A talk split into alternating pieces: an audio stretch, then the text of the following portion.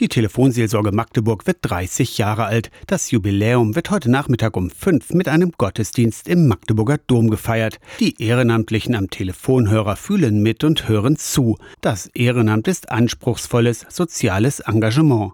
Rund 80 Freiwillige arbeiten bei der Telefonseelsorge in Magdeburg. Manche schon über zehn Jahre, sagt Pfarrerin Annette Karstens, die Leiterin der Dienststelle in Magdeburg. Was ich sehr hoch schätze, dass das Menschen wirklich auf sich nehmen, für eine solche lange Zeit immer wieder das Ohr zu haben für die Nöte anderer. Beziehungsprobleme, Trauer oder Sorgen um nahe Verwandte oder Freunde beschäftigen die Anruferinnen und Anrufer. Einsame Menschen suchen Gesprächspartner. Dass Menschen Sehnsucht haben, sich wirklich auszutauschen über das, was ihnen das Herz gerade schwer macht. Weitere Telefonseelsorgestellen in Sachsen-Anhalt sind in Dessau und Halle.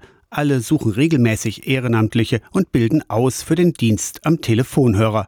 Als Telefonseelsorgerin oder Telefonseelsorger braucht ihr Mitgefühl und Empathie. Ihr müsst zuhören können und auch Dinge aushalten, die in das eigene Weltbild nicht hineinpassen. Mit Würde und Achtung jedem Menschen zu begegnen, das ist ein wichtiger Grundsatz in der Ausbildung.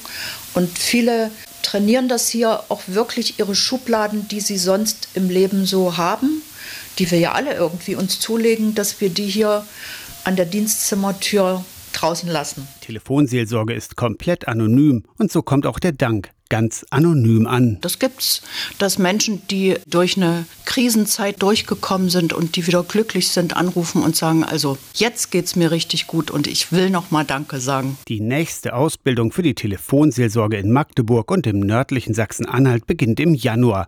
Heute Nachmittag um fünf ist aber erstmal Jubiläumsgottesdienst im Magdeburger Dom mit dem evangelischen Landesbischof Friedrich Kramer. Aus der Kirchenredaktion Torsten Kessler, Radio SAW.